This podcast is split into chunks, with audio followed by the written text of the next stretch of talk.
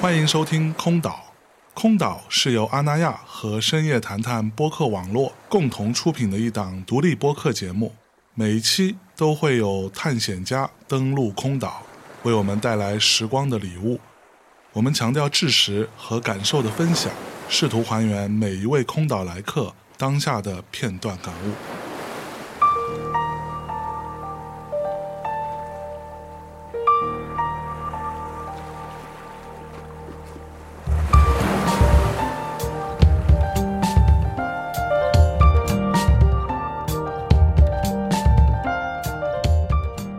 Hello，大家好，欢迎来到空岛，我是今天的守岛人象征。那么今天做客空岛呢，是一位我仰慕已久啊，听闻他的名字很多次，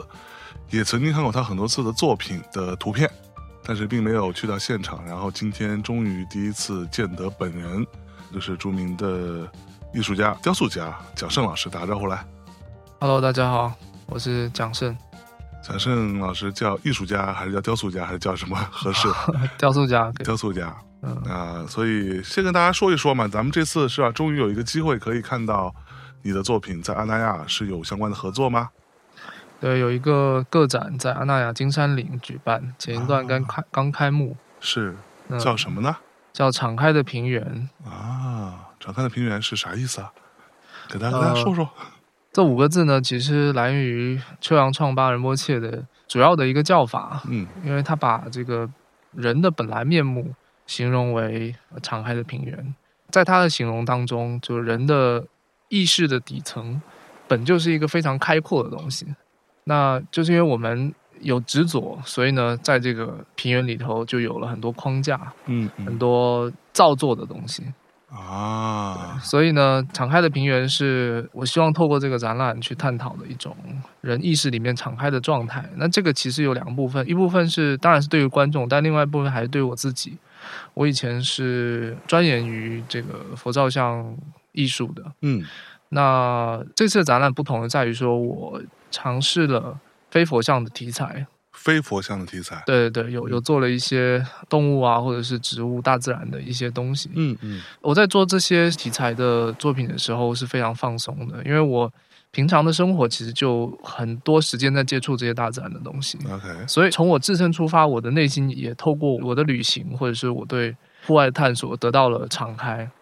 那同时呢，这两年就是读的比较多的是去往创吧仁波切的书，所以呢就把这个这五个关键字用在了这个展览的标题上面。嗯，嗯，那这个是在金山岭阿那亚做的，对对对，就那个环境对于你布展啊，或者说整个展览的呈现是有一些影响吗？其实刚才讲到另外一部分，就敞开的平原，它对于观众的一种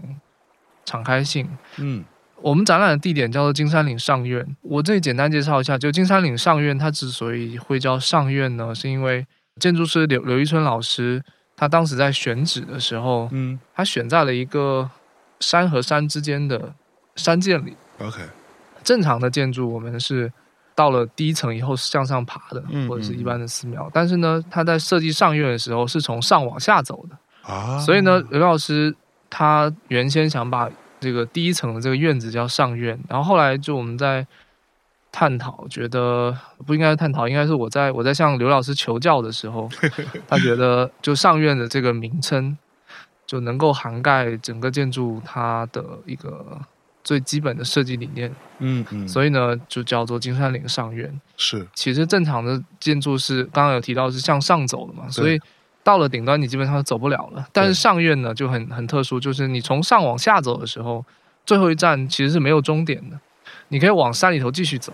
啊，所以从观展的路线来看，或者是从观众的意识里面，它就是一个敞开的状态， OK 你可以到大自然的不同的地方。是就可以一直走下去，对，而且甚至我们有一天爬到山，就是它旁边有有座很高的山，爬到山顶的时候，我们会看到那个上院这个建筑本身好像像隐形了一样，嗯，它的颜色，包括它的整个建筑的选材，都好像这个上院本身是不存在的。那我觉得 OK 这非常的高明。因为人在这个建筑里面体验到的就是轻松自然的感觉，嗯那同时呢，就是在大自然在看这个建筑，不会觉得它特别突兀。所以不管是对于这个建筑，还是大家来看这个展本身，我都希望它是一个很自然而然的状态。所以我在布展的时候，其实也是秉持着自然而然的这种这种原则吧，嗯，考虑到的很多是景致，考虑到的是光线、时间等等的因素。 OK，嗯所以是会有在户外的部分是吗？对，有户外的展品，就你的那些非常，各位同学，如果你没有看过的话，那我建议大家去看一下啊。就是我看过很多，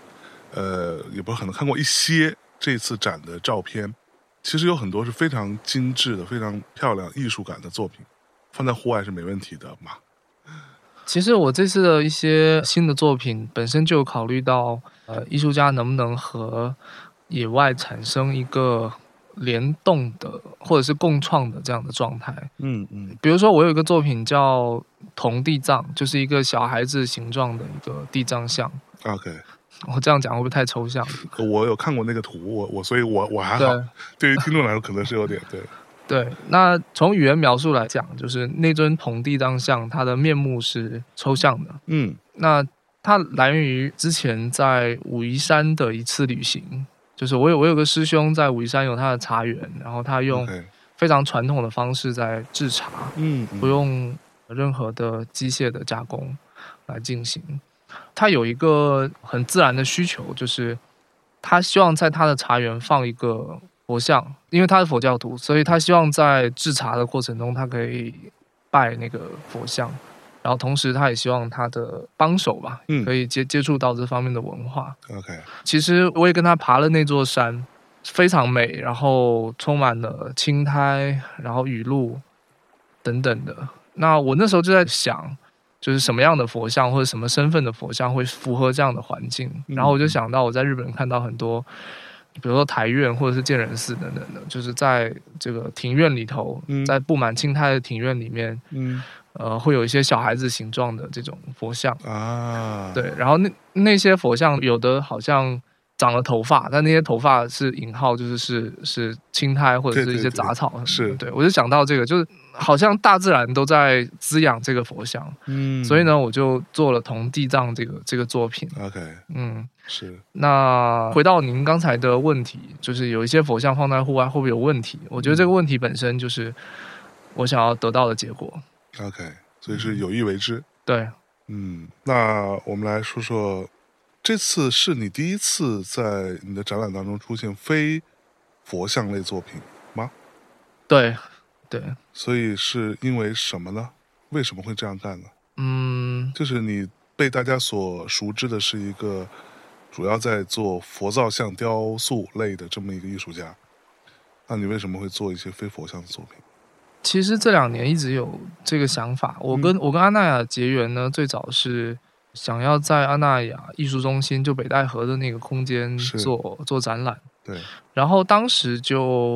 呃，我们双方就提出了一个方向吧，就想能不能做一些非佛像的一些作品。嗯嗯，更抽象的一些一些作品。当然，但是当然，我觉得抽象或者是非佛像，可能也这两个词可能也不太好。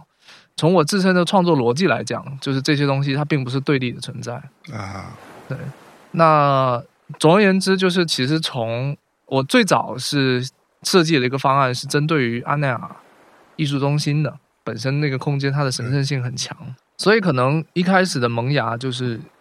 想要做一些非佛像的作品。嗯嗯所以呢，就随着时间的推移，呃我其实同时也在也在也在做佛像，因为因为我现在有一个佛造像工作室，对，我就一直还是会就经历各种不同的这种需求或者是情境，我需要去做佛造像，所以是叫蒋家班吧？对，叫检查班。嗯但是心里一直有这个种子在等待它的发芽。嗯然后后面有一个契机是呢，金山岭上院快盖好了，它在这个最底下的一个空间，然后有有一面浮雕墙，嗯然后墙里头有很多那个壁龛，很小，其实每个龛也不大。当时就想说，能不能给给这几个壁龛去镶一些跟金山岭或者是跟这个自然题材有关的一些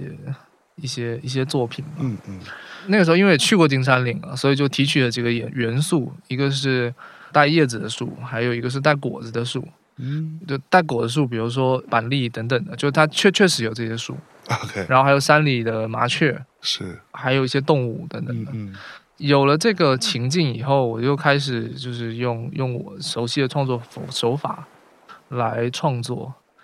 然后后面又衍生出我在西藏的一段旅行，我看到了吉祥寺瑞。吉祥穗是什么？待会我跟你说这个故事，就是吉祥寺瑞它其实是由动物组成的一个图案吧， OK，但是呢，它看起来其实跟佛教一点关系都没有，因为它就就是动物，但其实它的来源是佛教故事，啊，像这样的东西。所以呢，我又做了很多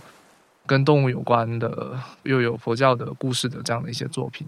OK 所以总而言之，就是不同的因缘就促使了佛像以外还有一些其他的创作。是，嗯，对所以目前来说，这些非佛像的创作你是满意的，我是放松的，嗯嗯，对。就它出现在什么地方也是你有想过的，对对对，因为其实现在对我对于我来说，我会对满意这个事情感到谨慎，谨慎，对、嗯对。可能以前在做佛像的时候，呃，其实我是有一种过于严谨的态度， OK，因为因为这个题材它其实背后有很多理论知识，还有很多的规则要遵守，所以从这个呃概念到工艺，或者是到最后的呈现空间等等的，就是我会用一种近乎于偏执的方式去完成。嗯呃，之所以用一种更轻松的态度去面对，也是想看能不能从另外一个维度去诠释自己想表达的东西。 ，OK，对嗯对，所以所以现在对我来说，可能放松是一个更好的状态。放松很重要。对 OK，其实各位同学，我不知道你们对于跟佛有关系的一些事情是怎么看待的哈。我自己呢，我可能是一个嗯按照西方的说法叫做 non-believers，对吧？就是我并没有什么这种信仰，嗯，可能我我信仰摇滚乐 ，OK，呃，那可能是一个非常奇怪的人。但是我在见到蒋生之前，包括我看到他的作品之前，我其实是比较怎么说，嗯，一定程度上我是有一点害怕跟一些就是所谓的打引号的佛里佛气的人嗯所接触的，而这些人大体上都给我一些比较呃， 甚至可以说有点油腻的一个感受。就是我说的佛里佛气的人，这些人大体上都是那些你知道那种中年。然后含个珠子，然后嗯对，然后弄弄一个巨大的茶盘，但是他跟你讲的事情其实都很浅，他也说不出什么像样的事情。然后，当然，我觉得佛教这点有一点好，就是他可以从很多方面去做解释，就是你会觉得这些人很多时候他说的那个逻辑和他的这个思考路径其实是比较有一点点并不真诚的，在我自己看来，所以我是会有点害怕的。但是我看到蒋生老师的一些作品之后，我觉得这个人应该是一个蛮有趣的人。等到我今天真的见到他，他竟然是一个还蛮怎么说，嗯，跟我想的完全不一样的一个非常清秀和帅气的小伙子，对，而且一点都不油腻，也甚至是有几分的稚嫩和我以青。为我以为青你涩在里我以面为你要说喜欢看漫画这个事情，对，对他他竟然还喜欢看漫 画，这个让我蛮。所以你喜欢看什么漫画都看啊，啊、都 看，是哈，所以要开始聊漫画嘛也。没有没有没有没有没有。对，那可是我的问题就是，你什么时候开始？就从小你就开始喜欢这个东西了吗？喜欢做佛像了吗？我觉得一开始受我母亲影响比较深，就啊哈是她是在我读初中的时候，她就皈依了，然后跟着一位师傅叫济群法师，然后我后面也是皈依了济群法师，啊所以她皈依了以后，其实给我的影响就是印象很深，就我当时初高中的时候读的书就是《哈利波特》、金庸和《金刚经》。你这个还挺 fusion 的读的，在那 OK 个时候，其实读佛经是非常的特别的事情吧。然后我那个时候也觉得很特别，所以我就坚持着读了。我到现在都不知道《金刚经》到底在讲什么。我有看注释啦，就啊是当时是南南怀瑾讲的。对，所以所以等等，《金刚经》它是讲它是讲了一个故事吗？还是什么呃，他是用故事的角度来阐释一些一些道基理、本的佛理。一些佛理？对，所以 OK 就会类似于寓言故事这样的一个逻辑它是一个对话，啊。问问题、答回答 OK 这样的。 OK，对但是看金庸，我觉得我是能理解了。金庸，呃，我们这一代的小朋友，嗯男孩子有谁不看呢？金庸也有也有一个很有趣的点，就是他越往后期，他的作品当中会呈现很多的佛理在里面，是啊，是啊，他会讨论很多这个东西。嗯，嗯然嗯是后就甚至包含里边的很重要的一些人物的一些困境或者什么，他其实是在我自己觉得啦，嗯，他也是在用一用一种故事的方式去阐释佛教的一些哲学思辨的部分，是啊这样子对。那这个我可以理解，《哈利波特》是怎么回 事？不是那个时候不管看哈利波特还是看金庸，就跟现在看漫画一样，嗯一样就那个时候的不会想那么深的、 OK，对，嗯，只是那个时候的一个阅读爱好。所以你是厦门人对，我是厦门人， ，OK，对。所以但是刚刚说到嗯一半，就是那个时候看《金刚经》或者是看其他的一些经典，我之所以会觉得特别，并不是因为内容特别，嗯而是那个时候可能我母亲就告诉我，或者是我的或他的师傅就告诉我说，就是佛经这个东西，它是一种生活行为指南。生活行为指南，当时的理解是这样的，就是这里头的经论，比如说他讲到他讲到一些无常的思想，讲到轮回的思想，嗯它跟它其实是是生活的真相。我当时就就是这么在认为的， ，OK，它等于建构了我认识生活的一个一个基础，对，嗯所以所以我当时觉得很特别，等于说你上来就可以接受这个东西，你不会觉得太太虚、太玄妙我我其实当时是一张白纸，啊、所以并没有太多的想法。当然后面就是我大概十九岁的时候就上大学以后皈依了，才慢慢的去接触到更多的教法，嗯嗯，但是说说实话，可能我在初中、高中那样的时间，反而接触到的是更纯粹的东西。这种纯粹，并不是说这个经典多纯粹，而是嗯我本身的纯粹，就是我本身那个白纸的状态。到现在看来，我还是比较珍惜的。 OK，比如说现在我在我在读，比如说在读呃《去往创八》或者在读中下的书，我就会觉得好像这个经论的内容在跟我原有的这种呃理性的思维在做斗争，和我的生活的习惯在做斗争。但是以前在初中那个时候就没有这种斗争，就 OK，觉得 OK，经文讲什么，我就我好像就去接接受什么。对对，那个时候又同时在比如读语文啊、数学这种高中课程，你就觉得哇，这个东西是特别的。啊，对，就会觉得自己很酷吗？与众会啊，不同会啊，会啊。 OK，那可是那时候你周围的其他的那些小朋友们，大家都可能可以想象一个。全世界最讨厌的生物可能就是初中或者高中的男生，就是是非常可怕的，对吧？那你周围的这种小伙伴们、小朋友们，他们不会因此跟你产生一些隔阂吗？不过我觉得隔阂是酷的东西，啊、对，就所以就所以是有隔阂的。我觉得应该有吧，因为我嗯现在、包括现在也，就是好像回忆不起来那时候在校园里头留下什么多美好的回忆啊之类的东西，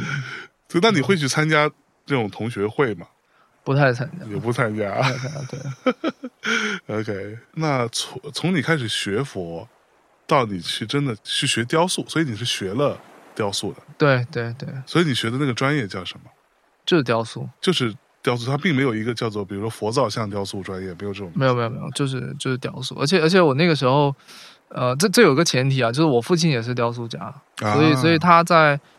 可能在考大学那段时间就开始就是教我这方面的的东西，嗯嗯所以我父亲在我这个雕塑的这个成长的生涯里面也起了很大的作用。但是我嗯我们回到聊这个教育的部分，就是其实我在读大学的时候，我我我觉得他刚好受到了就是西方当代艺术要进入传统的教育体系的那个时间，啊所以呢，我在大学的时候，这个西方当代艺术的这个知识获取的不够多，嗯但是我是知道表达观念要怎么表达。 ，OK，艺术作品它在表达观念的时候是用什么样的方法来表达？是它有方法论。对，同时呢，我也在进行传统的雕塑训练。我们学校是读五年，所以所以在在整个大学的生涯里头，技术这个方面是没有丢的。 OK，就不同的工艺，比如说木雕啊、泥塑啊、金属嗯啊，或者玻璃工艺等等的，就是所有的这些门类都有一个比较十足的学习的经验，所以就影响到我现在在做作品，就会有很多的题材的选择， OK，对，然后也也会对不同的材料会会被这些东西吸引，对， OK，嗯，呃，比如说说到这儿，我倒是想到一个我的一个朋友叫嗯熊亮，哦，啊、这个人呢，他从小其实是画，他是画这些佛像，是画是罗汉什么的。嗯，他虽然现在在画一些这种很动物，动物或者很小朋友的东，呃哦，给小朋友看的一些东西啊，嗯，但其实我是看过他画罗汉、画佛像的那个时期的作品，嗯，我也看过，是非常厉害的。对对真的对，我看完之后，就是我本来一直跟他每次见面都没有什么正经话，你知道吗？嗯嗯见面就是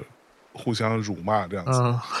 对，但等我看过这个时候，哇哟，我说原来这这大哥是一个很厉害的家伙呀。嗯 对，就以后对他就平添了一分尊敬，你知道吗？嗯嗯，好，那问题来，就是你当时就是你是因为父亲学做的就是雕塑，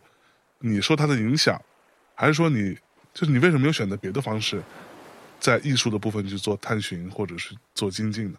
就我觉得这个问题很有意思，嗯，就比如说你为什么不去画画呢我会我会天然的觉得雕塑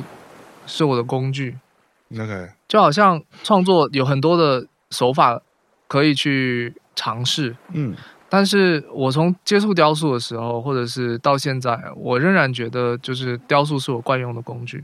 很多事情从直觉上，我就会想要用雕塑去表达。我觉得，我觉得嗯您刚才在在说这个熊亮也是，他也是我朋友，嗯但我在虽虽然我跟他交集不深啊，但是但是我能从他的作品看到，呃，他的手肯定没有断过。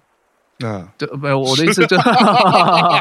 他腿的断过是吧？他用他用手画画这个事情从来没有没有断过。 这个看得出来的，对对对，你会感觉他的手那个熟练度肯定不是一年半载练出来的。对对那做雕塑也是这样子的，就是是当你习惯于用一个工具的时候，你会觉得它是一个自然而然就应该去用的东西。嗯嗯。嗯 OK，那到目前为止，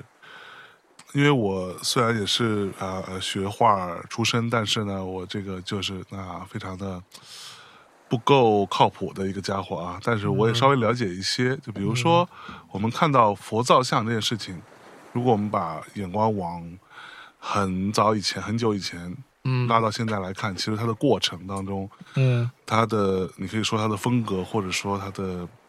呃造型的趋势。嗯是有一些变化，是有一些流转的。嗯 OK，但是我们今天先不讨论这个部分，嗯我想讨论你的部分。嗯你从刚开始做到现在，你对于佛佛造像这件事情，除了技艺上、技巧上、技法上嗯更加成熟、嗯，更加熟练，对吧？或者说对于材质啊、各种造呃造型的把握，这个能力更强。嗯？你在创作心态上是有什么变化，或者审美这个部分是有什么变化吗？嗯，我觉得老实说，我的审美没什么变化，嗯但是我的心态产生了很大的改变。 OK，我我先分享的最早啊，最初的时候，大概二零一二年的、二零一零年到二零一三年这样的时间，嗯，呃，就我是你游二历了，十刚出头，这个对时我游游历了一些石窟，然后那个时候我就觉得，为什么我们现在寺庙里头的佛像都是那样的，但石窟的里头的佛像是这样的，就是寺庙里头佛像就金灿灿的，然后嗯可对能是一种大头的脑袋，然后四四方方的那种感觉的东西。但是石窟里头的佛像很清秀，好像就真的有人坐在那边，嗯就是一个很慈悲的、很柔软的一个人。对。然后那个时候刚好受我师傅启发，就是他他他说他说这个佛造像的这个这个行业是需要有人去做，因为这个是一个空缺，然所后以所以全全国做这个事情是没有那么多的，工厂还是有对，对，但是呃，就是把它提升到艺术层面上，这个事情没有那么不是，它其实它其实本质上它还是艺术，大家的理解不同。哎呦， 是不是啊？OK，呃 嗯对，你懂的。我懂了，对我起初呢是想是想要学习那种我刚刚讲的很很石窟的照相的这样的作品，就因为那个是我喜那个那个我首首先我看到反差，然后我看到了那种轻松自在的那种佛像，它也可以被呈现在大众的视野里面，所以我大概在一零年到。一四年以前，就是做的作品会有一点致敬，就是北魏、北齐这样的风格的作品。嗯那后面大大学毕业后就到欧洲游游历了一段时间。我记得印象比较深，那个时候是在米兰还是哪里，嗯就是有、有有有一些就是卖古董的一些一些区域，然后好多佛像，很多是日哦本的，很多中国的佛像。你知道，就是米兰的建筑就那样嘛，就那样，就很多教堂的那嗯个、那个那个视觉的东西，对然后佛像放在里面一一点都不违和，就是因为米兰建筑很多也是老式建筑嘛，然嗯后里面在卖那个佛像或者是卖一些中国的东西，你会觉得好像时空平行的那种那种感觉。那个当下我就觉得想要做佛像，就是我我我我想要把这个世界都认可的一种中国文化，嗯而且它没有被深挖的一种一种一种中国文化，把它把它用我的手把它做出来。嗯所以呢，就是回国以后，我就做了讲台办工作室，然后用用自己的想法来来做佛像。嗯嗯，那我们回到你刚才说的那个呃变化的问心态题，变化，嗯对就是可能从一七年或者是从某一个时时期开始，当我呃看了很多的佛像以后，而且可能我也我也尝试过了不同的呃风格的佛像以后，我开始开始自省，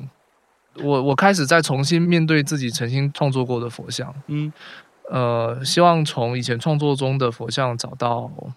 找到一些自我的东西。当然这，这个自我其实已经比我一开始创作那个佛像可能要更自我一些，因为呃，因为我我其实，在很早以前创作佛像还是有借鉴，比如说某个朝代的风格，对，或者是我我喜欢的可能别的国家的呃塑像等等的。但是从某个时期开始，好像我就开始进行了这种更自我的的这种这种创作，嗯从以前曾经放弃过的，或者是曾经给我很大的精神力量的一些一些工作上面，去重新找到这个创作的方向， ，OK，然后进行所谓的自我复制吧。嗯嗯其实从那个时候开始，我就觉得做佛像好像跟修行一样，嗯就是我我就经常往户外跑，嗯被大自然的那种形态感动，然后会被更小众的这种佛像的品类所打动。比如说，我举个例子，比如说对我在缅甸，嗯，缅甸看到的一些佛像，它的那个手啊、脚啊，基本上就是非常贴的，啊，就是比就较是它贴它着它身其实体它其实没有没有什么嗯逻辑可言，它也没有写实的技巧可言，啊哈它它就它就是这样贴的，或者脚就贴在某个底座上， ，OK，整个佛像木木木呆呆的。对，但是还是能够被这样的作品打动。打动的点是什么呢？难道不是因为技艺不够好吗？他们我我 为他哭了是吧？ 嗯对，就打动的点还是在于说，就这个信仰的纯粹性吧。就是你，你能感受到雕刻的人，他他对信仰这个东西是怀有一种很纯粹的敬意的。啊，他用现有的材料、现有的工艺，还有这个环能接受的环境去做了这样的一个作品。 OK，就是我，我就会被这样的东西打动，就会觉得我肯定想象不到这样的作品。嗯因为我自身困在那个，比如唐代的佛像或宋代的佛像或北魏的佛像，我看到了自身想象力的局限，但是嗯我能在别的国家或者是在呃可能别的艺术作品当中找到我想象不到的东西，嗯，以所以从那个时候开始，我就在尝试做一些可能跟呃传统的逻辑不太一样，或者是跟写诗的逻辑不太一样的嗯的佛照像作品，有点从心态来讲，就是会趋近于崇敬自然的这样的一种一种心态。这种自然不不不包，就是不仅仅是是我们户外这种自然，还包括做佛像这个事情本身的一种自然而然。比如说我刚刚讲的缅甸的佛像，它可能就是嗯材料的原因等等。是对，所以这可能也是我未来的方向。 OK。对，那我有一个相对有点尖锐的问题，嗯、你说，呃，大家呃，尤其是佛教徒，可能想到佛像，那必然是庄严的，嗯必然是嗯，就我们也知道，它会有很多，比如说愤怒像，它会有很大的气场存在，嗯嗯对吧嗯？它会让你觉得被震慑到。对，就像我也经常会有时候去各种寺庙里面，嗯嗯嗯，我会看到很多佛像，就是，嗯，它真的还蛮怎么说？它自身就会营造出一种巨大的把你包裹住的，甚至把你震慑在当场的那么一种气场。嗯嗯。但是你的作品会有很多会比较的柔软，比较的流线，对吧？比较强调曲线的美感，甚至有很多抽象的部分。嗯嗯那可能它的面目并没有那么清晰，尤其是你这次做的这个展《敞开的平原》，我看到有一个呃观音的像，嗯呃，其实是非常手是这样的，对，它哦是非常就我个人而言，我是很喜欢了，我是，但是会不会这个风格会不会被原教旨的佛教徒认为是某一种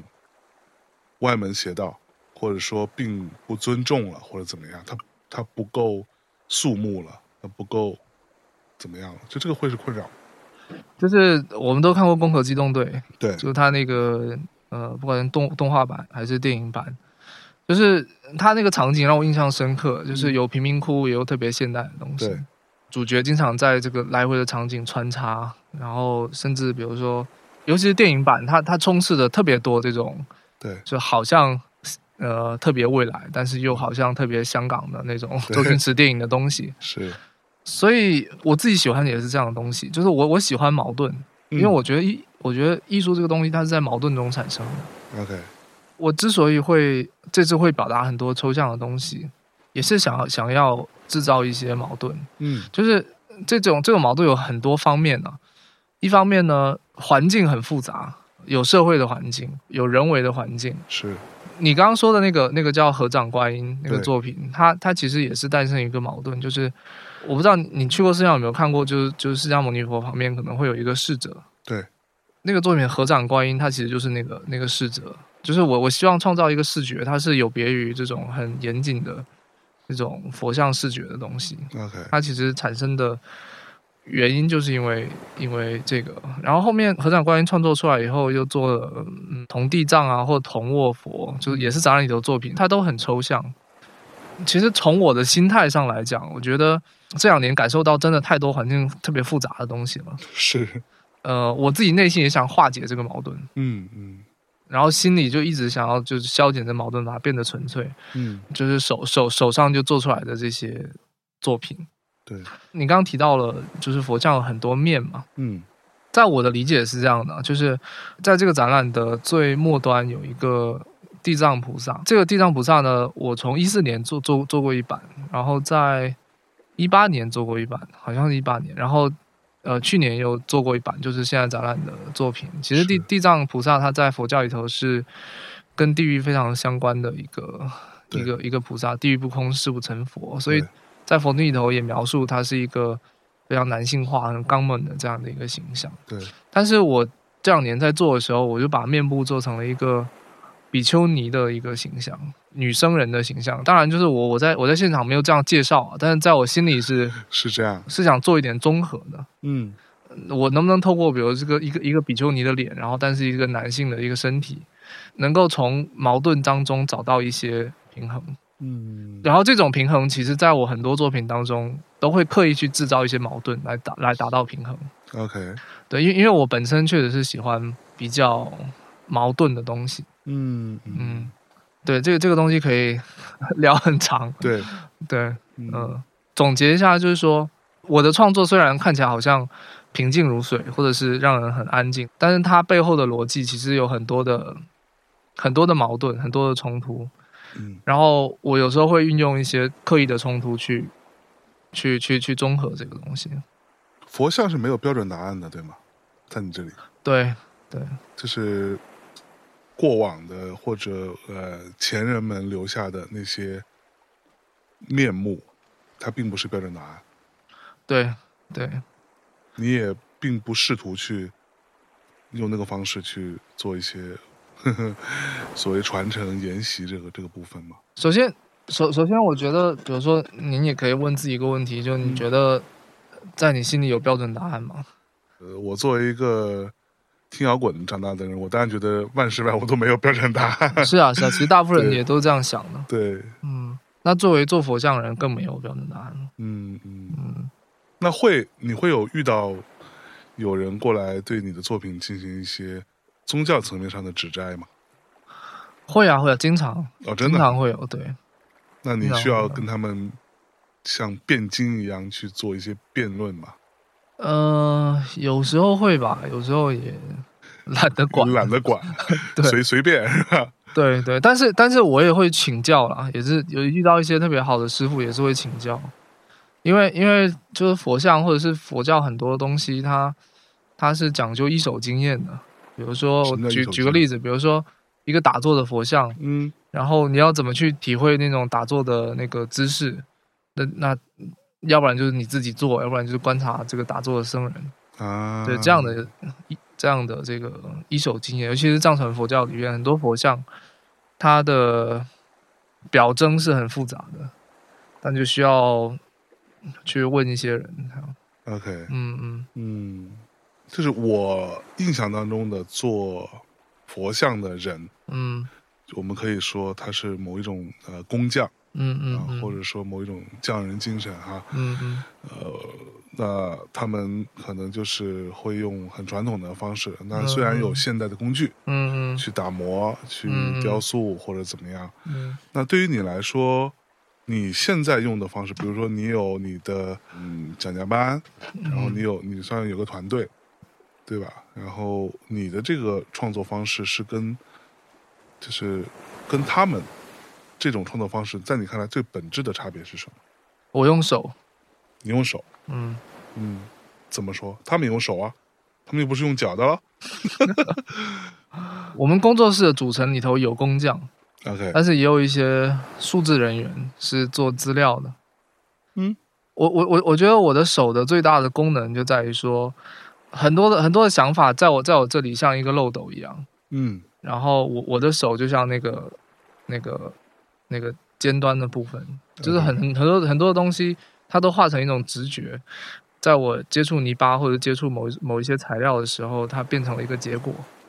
这个结果可能不一定用道理能讲得明白， ，OK，但是它就是会塑造一个结果，而且这个结果是可变的，是，是不同的心情、不同的时间、不同的、在不同的境遇下，比如说把把作品放在展厅或者是放在其他地方，我能看到新的问题，所以我又会继续改变。可能到了某一个时候，它不再变了，它就完成了。那这些这些所有的所有的事情，其实是通过我的手去完成的。但是，但是对于其他人来说，可能是一个他们的手或者是他们的呃视角是一种呃辅助性的视角，嗯，嗯，明白。有点不太一样。这可以理解为是你更直觉性。我更需要锻炼我的直觉，直觉的，或者说这种感受力的敏锐嗯，是重要的。是重要的，嗯是重要的。你在日常的生活和工作当中，你是会试图去让这个部分得以保留，或者说锻炼它更加的敏锐。就其实其实说实话，我我我我没有特别执着于这个部分，但嗯是它确实特别重要。嗯比如比如说，有时候状态不好，或者是有时候比如特别生气的时候，确实做不了事情， 你也对会你特别你生气哈。也 会也会对， OK，呃，看着你挺无与世无争的样子啊，你怎么会生气嘞？不是有有的时候就是就是一年当中总会遇到几个蠢蛋嘛， 尤其在工作上面 OK，那你生气的时候你是会发火的吗？也会吧，也会，但就我就可能就是不说话或怎么样，嗯就是属于比较冷的那种。那哎，蒋家班是有你的父亲也在里面，对吗？对我的父亲，对所以蒋蒋家班到底是你的奖还是他的奖我们我们我们一起的讲， ？OK，嗯，他之前也是做佛像的吗没有他之前做一些公共雕塑，啊？那他怎么看待你做的这些事情呢？就是他其实也是一个手艺人，就是他嗯的、 他的手也没断过，对，就是他的他的他用手做事情这个事情也没有也没有断过，所以 OK，所以有有的时候我们的交流会很理性，有的时候会会很抽象，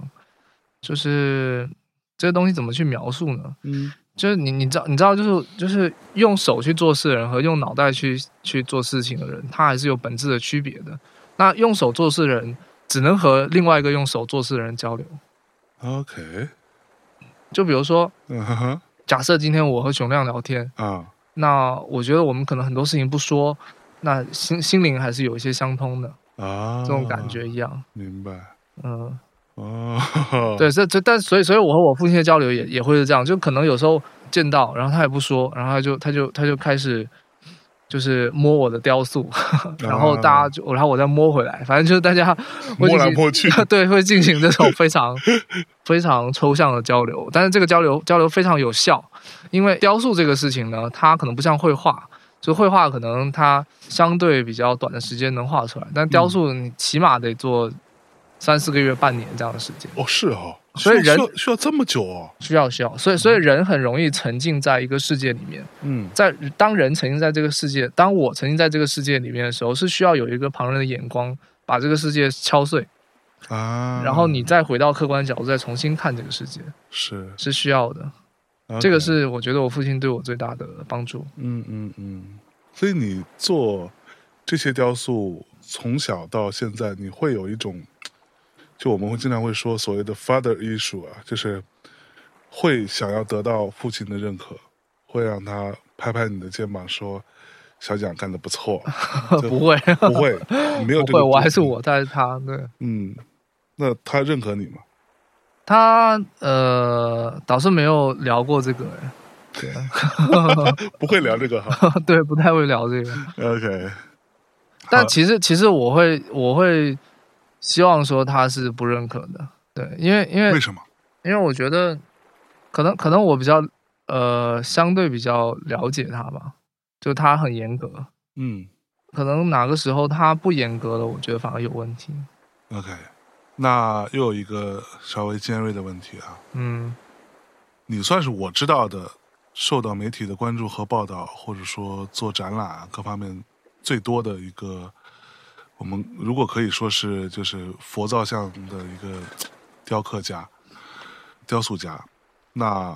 会有很多的品牌也会来找你合作。做联名，或者说做展览，或者或者有赞助，whatever，嗯，这些部分，就是看起来是所谓的， 呃，红尘俗世当中的一些商业的部分，那嗯，或者说名利的部分，对吧？这些事情跟佛家所追追求的这种理念会有冲突吗？这其实是两个问题，我感觉哎，怎么说？你给我拆解拆解。嗯不是首首首先从客观来讲，我没有很多品牌合作，嗯对，因 为因为对，因为因为他确实是会分散精力，嗯哼呃，但但是媒体采访又是另外一回另外一回事情，因为嗯有的时候，比如到了展览的时候，好像是确实需要分享，他想继续聊这个事情，嗯就是从从以前的展览到现在的展览，或者是未来的计划，所以想继续聊这个事情，所以看起来好像呃媒体采访挺多的，但其实聊的内容就是像一个连续剧一样，嗯。所以从对我来说，我觉得好像也变成了我的习惯，就展览以后呢，就跟跟很多人聊一聊，我我聊一聊今年的体会、未来的发生什么的，包括跟您聊天也很嗯，也很舒服。可是你会在意说我的作品有没有受欢迎，或者说再说俗再说俗一点，会不会有人收藏，会不会有人出多少钱买，对吧？就这个部分你你不会在意吗？其实您您您您是想问的是，就受到了过多的关注，会不会影响到作品本身？这种看起来很商业的一些行为，嗯，或者说名利上的这个部分，嗯对于修佛来说是不是冲突？不太冲，因为它是我的粮食，啊哈，就是呃人总要吃饭嘛。对，就是有有越越多的粮食，我要么就吃多一点，要么就是分给别人。啊，对，其实也就这两个方式。是，当然，就是我有更多的粮食，我就能分给更多的人。确实是呃我的想法。嗯嗯我们也呃，包括我们也印很多经书，嗯我们也呃做很多这方面的事情嘛，但是对都不太成熟，因为我们确实也没多少钱。然后， 但但是但是从从心理上，就是确实一直是这么想的。 ，OK，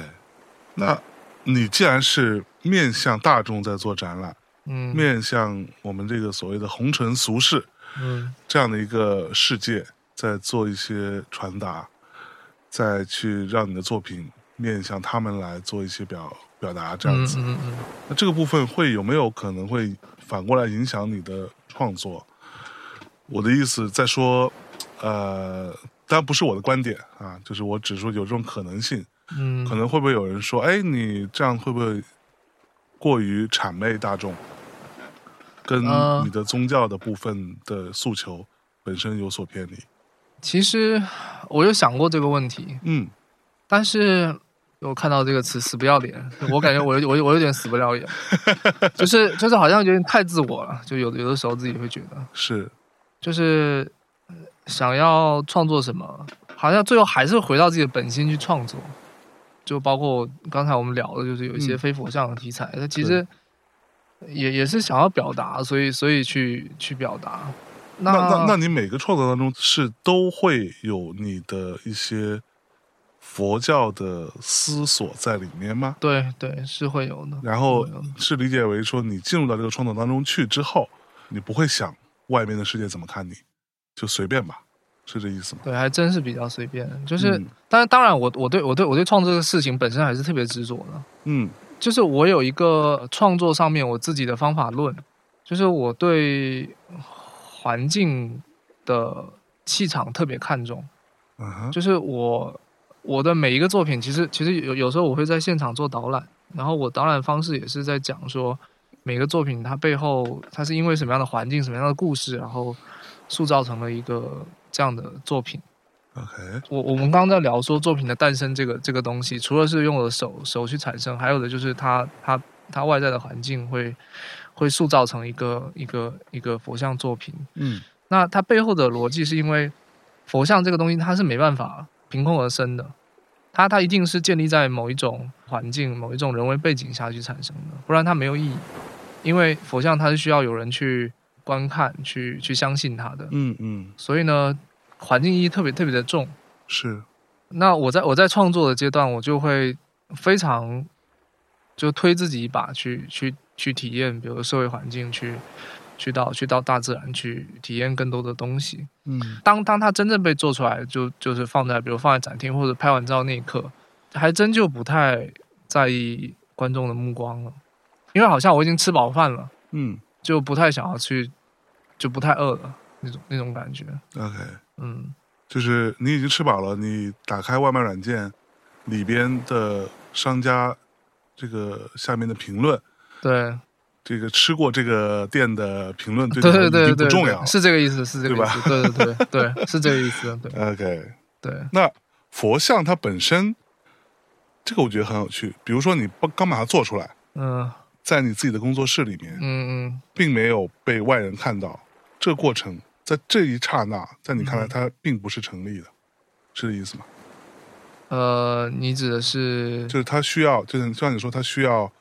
人们的相信，人们对它的无呃无，无论是以什么样的目光去看它，嗯嗯你要去相信。就这个让其实让我想起了，呃，一些什么恐怖片里面，你知道吗？啊其实它都会有类似的这个说法。嗯当这个佛，当这个佛像本身、嗯或者这个雕像本身，嗯并不被信众所相信的时候，它就失去了它的力、力量，嗯，失去了它的法力吧。我们这么讲，在恐怖片里面比较单纯一点，嗯，嗯嗯嗯，对？吧？嗯就这个东西，在你看来是这样吗？就是当你的作品没有被外人看到，或者没有被进入到一个所谓我们打引号的庙堂之上，嗯嗯，被人注视、被人观看、被人去呃膜拜也好，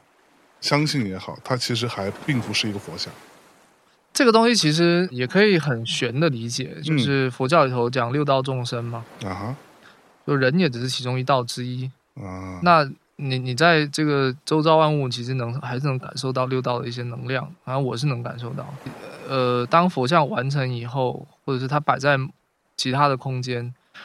即使人不在，还是有对空间产生一些能量转换的。嗯嗯，当然这不是我，这不是我就是我。呃当然，就是 实话讲，也有也有也有就是创作者的自信在里面，但是呃，就比如说我的一些藏家或者是一些朋友，还是收到比较多这样的故事，嗯嗯，嗯，说实话，我自己的感受了，我是觉得嗯我进到一个空间里边，它有摆一个，哪怕是个小小的佛像，和没有摆。嗯佛像，它只是摆了像我这里摆了一些呃奇怪的手办，呃，那个进去之后你的感受是完全不一样的。对手你你摆这些手办让你舒服嘛，对一样的就是比如说他他那个信仰佛教的，或者是对，这这这个方面有有有一些兴趣的人，他比如摆一个东西在那边能让他舒服，那其实是他就是有力量。啊，对，你要每天拜那个 你的手办，他也会有力量，真的吗？ 真的， 就是这个逻辑其实。是一样的。对，逻辑是一样的。对，OK，但是当然就是你你说的手办要足够的那个好看， 对，OK，嗯明白。好，那你怎么看待有一些其实他并不是信徒，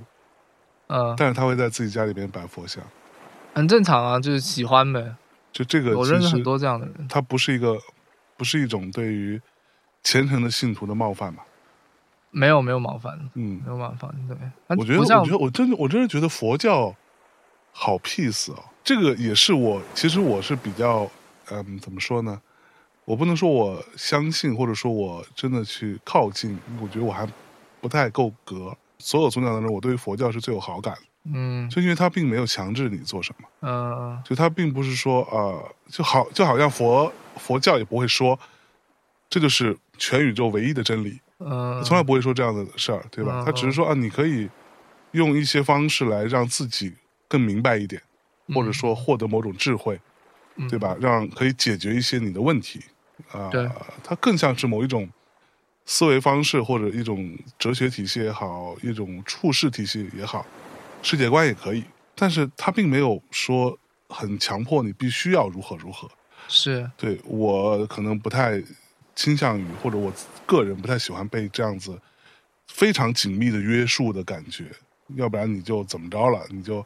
他甚至会，如果你走上反面，你可能会有些宗教，他就你就要下地狱了，或者你要怎么着了，嗯对吧？嗯我觉得这个也是你管我呢，嗯对？吧？ 对 对，所以就是我对佛教是有比较天然的亲近感的，但是我也经常会觉得，那中国人可能对于佛这件事情，很多时候会存在一种在做交换或者做买卖的这种感觉。嗯我来拜你，嗯我是我花很多钱，我去上一个头香，然后怎么样，对吧？你得保佑我怎么着？就它变成是某种交易。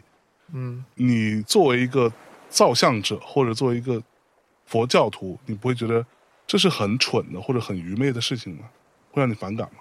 就是首先，佛教它其实我的理解啊，就是它一直在传达真相，就是告诉你，呃，死是无常的，嗯然后万物有轮回，然后世间是苦的，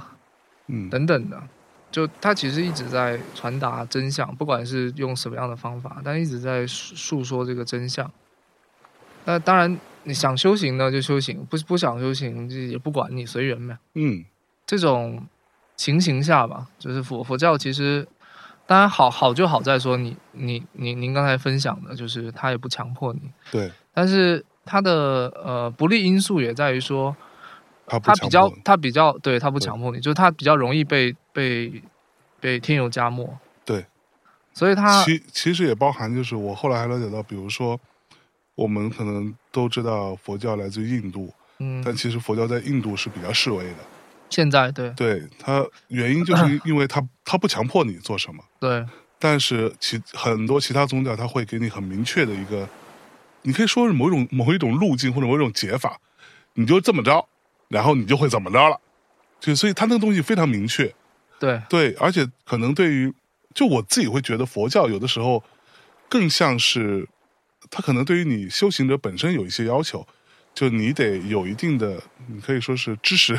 或者一有一定的教育，嗯你才可以去靠近或者理解它。而很多其他的宗教可能相对来说更简单一些，对于平民来说哈，嗯嗯，所以它这个部分我没有任何呃厚此薄彼的意思啊，嗯嗯我只是说，呃，我的一个观察，那可能嗯嗯它会有受到更多人的欢迎或者更多人的理解，嗯去信仰它。嗯嗯，对，这个我觉得也可能是他的问题。但其实呃有有一个这里有一个知识点啊，就是如果你要非常想要想要就深入了解佛教的话，它的那个。呃，宗它那个要求和制约应该是所有宗教中最严格的。哦，是哈，对，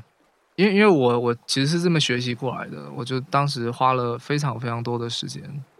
在在学习，但现在有有点懈怠了，因为现在可能整个人的心态，呃，是一种比较自我的心态。嗯嗯对，但是还还是经历过那个严格的时候，包括之前也见过一些这种真正在闭关的僧人，他们就是五年八年在一个山洞里头修行，不见任何人。哦，真的 对，因为他在他们教法里面，他就是不能见人。哦，对，所以你要说佛教它很随缘也好，它另外一面也有非常严格的一面，嗯，就是你你真的是要解脱轮回，让你去除烦恼，那是，你就得严格的按照这种嗯，这种嗯这种东西来执行。但是，当你看到严格按照执行、严格按照这样的方式执行的僧人也好，或修行者也好，你会被他的那个力量所打动。嗯 OK，对，佛教是多面的，那这种求佛要发财要升官的这种，你怎么看呢？它这个其实还是呃浅层的佛教徒吧。嗯嗯，对。所以在你们看来也无所谓。不是因为因因为因为假使这个世界上不存在佛教，这些人还是会存在的。哦，嗯，他也有别的方法，其对啊实，他也有别的方法。对嗯哦，这个有道理。 呃，好，那我自己啊有一个非常强烈的感受，就是我最近呃从疫情开始吧，很明确的说就是疫情开始嗯到现在，我们已经个三年了，对嗯吧？将近三年了，嗯对我个人的改变是很大的。嗯我会觉得，就像我前两天还在我的微博小号上，还有发我说这个美好并不是理所应当的，嗯呃，或者说持续的美好它并不是理所应当的。嗯嗯我们其实应该明白这一点。嗯嗯我这么说呢，并不是因为我真的有什么觉悟啊，只是我嗯嗯觉得很烦。嗯对我对于很多事，就很多事情在我心目当中都已经破碎掉。嗯对我对于这个世界也好，对于这个社会也好，嗯嗯对于很多所谓曾经认为明天会更好这件事情，已经基本上破碎了。嗯嗯我不认为明天会更好，我可能会认为可能会嗯，甚至会更差。嗯呃，但这个并不仅限在中国，嗯，我觉得全世界都是这样，嗯整个世界都在变得一个我不喜欢的方向，一个价值取向在往那边嗯一路狂奔。嗯这个事情，你作为一个修佛的人，你会就是就是我我相信这种负面的东西，你应该也会有。那你要怎么去 让自己从当中可以脱离一点呢？或者说让自己平静一点，让自己不要那样子痛苦烦恼？其实呃，这可能跟佛教没关系，就是嗯我我总是相信乱世出英雄，就是这嚯这可能是我一个比较乐观的态度。 OK 包括接触的朋友也好，就是好像一直在一直在找这个乱世里头的英雄，嗯嗯嗯，有点有点这样的心态， OK 嗯。但是疫情它确实也对我改变很多，就是我我以前非常喜欢 旅行，嗯嗯一年可能要去四五个国家，然后现在呢，哪儿也去不呃了。啊对，没有，就之前还行，去一些新西藏啊、新疆嗯啊，啊有一些对没去过的中国土地上的地方。是，那现在就是还真不行，对，现在你去西藏、新疆，你也不用想了。对对啊，现在对这个现在情况没有，我查了一下，现在就是去青海都不行，青海没有疫情哎，嗯也不行。对，也也不行。然后最近刚好又在呃读那个在在读那个《圈养创办人默切》的一个书，它里头有提到一个比喻，我觉得很有意思。当然不一定跟这个心态有关啊，嗯就是他提到一个比喻，就是说，比如回到敞开平原这个主题，就是人的呃，他把敞开的平原又比作了一片森林，嗯然后呢，人呢就好像这个森林里头的一只猴子。这个猴子呢，它有一天忽然发现这个森林呢被一个由森林所塑造的一个房子所困住了。这个房子可能你可以把这个想象成那个那个猴子嗯哼，忽然莫名出现那个房子，对，然后呢，这个房子呢又忽然出现了几扇窗，嗯猴子自己想象的，忽然出现这样想，然后他在从这个窗外看这个景色的时候，那个景色就好像几幅画，嗯然后进而呢，他又在想象这个房子里头有桌子、有椅子、有不同的装饰，他在试试图利用这些东西逃出这扇窗，嗯但他怎么也逃不出来，因为他看这些东西，他就就是一幅画。 OK 再接下来呢，他就开始沉浸在他的想象中，并且觉得这个房间是舒适的。然后再进而呢，他就开始产生了幻想，产生了对这个屋子的幻想。嗯然后这个想象就到这里结束了。这个这个故事其实其实讲的是呃人的执着的产生的过程，啊，就是当人本来是是在森林里头的，是然后这个所有的过程就在描述，就是人的执着是怎么产生的这样的一个故事。但是当你把这个这些桌子、椅子，还有还有这个这个房子拆掉以后，其实人的心它是在森林里头，在一个敞开的平原里头的。你你嗯看着这个窗外的景色，不是画，而是真的森林在描述这样的事情。然后我其实当时在看这个东西的时候，想到的是方舱。 OK 啊。当你隔离的，我不知道你有没有被隔离过，我没有，你有吗？我又被隔离过十四天。火人人就是真的是这样，就是我在酒店隔离的，就是原来你可以在就是世界活动，但是呢，酒店里头的时候，你只能看着外面在发生了什么，就好像一幅画一样，嗯，但是你没办法接触到那个东西。对，然后后面作息开始紊乱，然后就在想象各种最坏的可能，就人就变得人不人鬼不鬼的， 就是就是我我我就想到那个隔离的这个这个事情，嗯就是看到这个比喻的时候，就当下我是松有一种松了一口气的感觉，就觉得嗯，可能有一股力量产生吧。那可是我的问题不是抬杠，如果你把这个房子放大，嗯它变成了整个地球、整嗯个世界，嗯那它就不是一个房子了嘛？呃，我记得这个这个问题还有一个结尾，就是有一个人问这个仁波切说，这个猴子这个提问题也在也在抬杠，说如果这个猴子吃了吃了迷幻药呢，嗯，对吧？对比你刚刚那个更更抬杠。对，然后，然后仁波切的回答是，猴子早就吃了迷幻药了。早就吃了迷幻药了。这个故事就结束了。 OK，嗯嗯，我我我觉得它是一个能够引人深思的一个、嗯一个嗯一一句话， ，OK，嗯，妈呀感觉好像，感觉感觉好好好像好 悬，好谈悬话就没法落脚了。这个对这对个，对，哦这个话 OK，嗯，这个文章我读了好好多遍。回到刚刚说，它其实是我的产生，就佛佛佛教里头讲无我嘛，嗯，但是相对应的就是我是怎么产生的。对，嗯，他就用这个比喻来说，嗯。嗯，这样会让你在隔离时候舒适一些吗没有没有，那是隔离过后了，我只啊是前、前前一段时间看到了这个故事， ？OK，嗯。就是并不在意自己真的会有过那些像你说的不人不鬼的时候吗？那个会会形成某一种愧疚吗？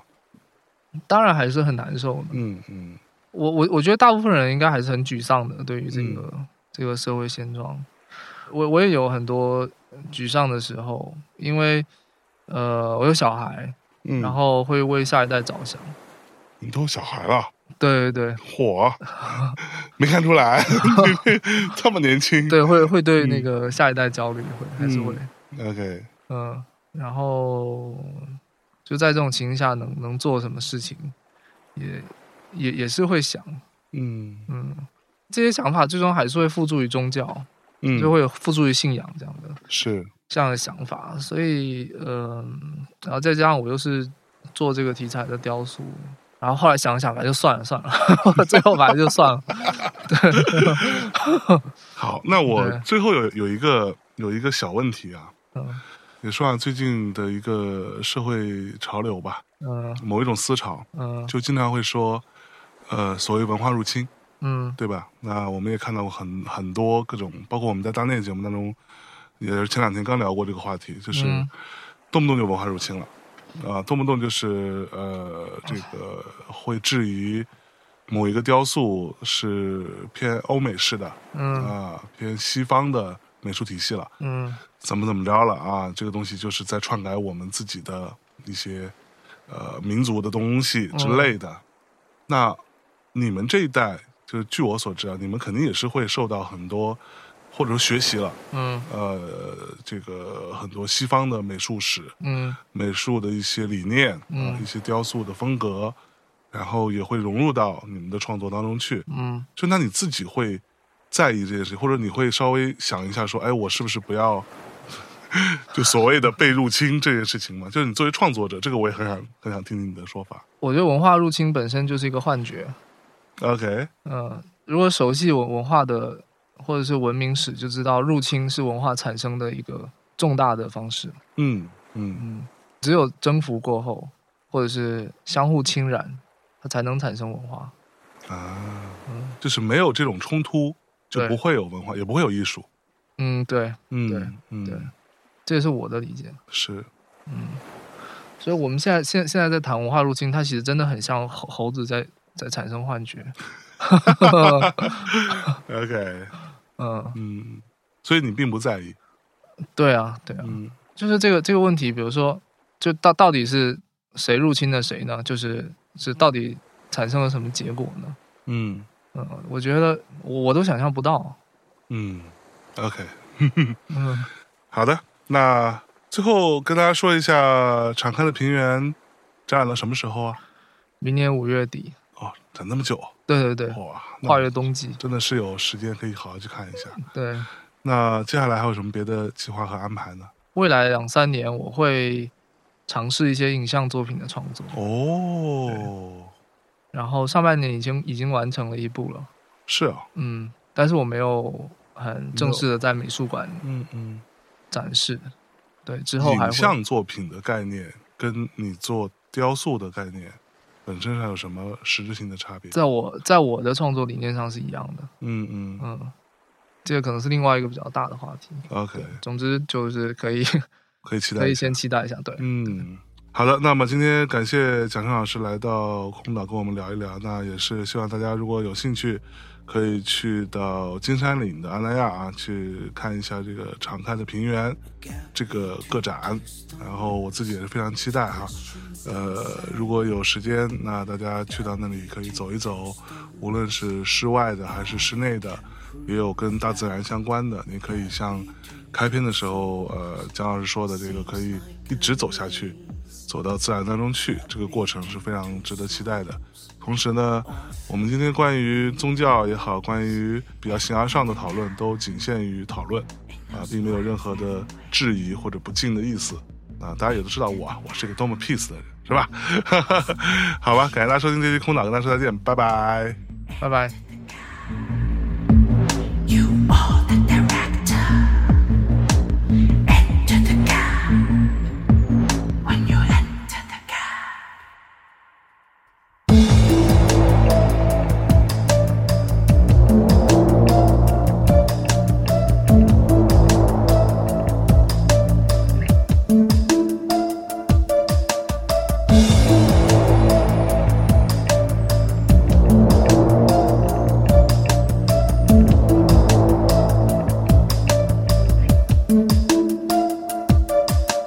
Gap between two worlds,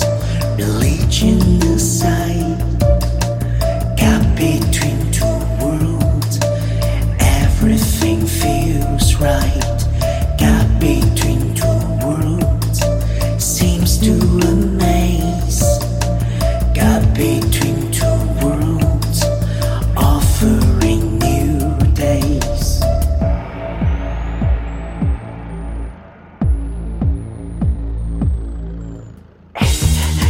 Hold all people tight.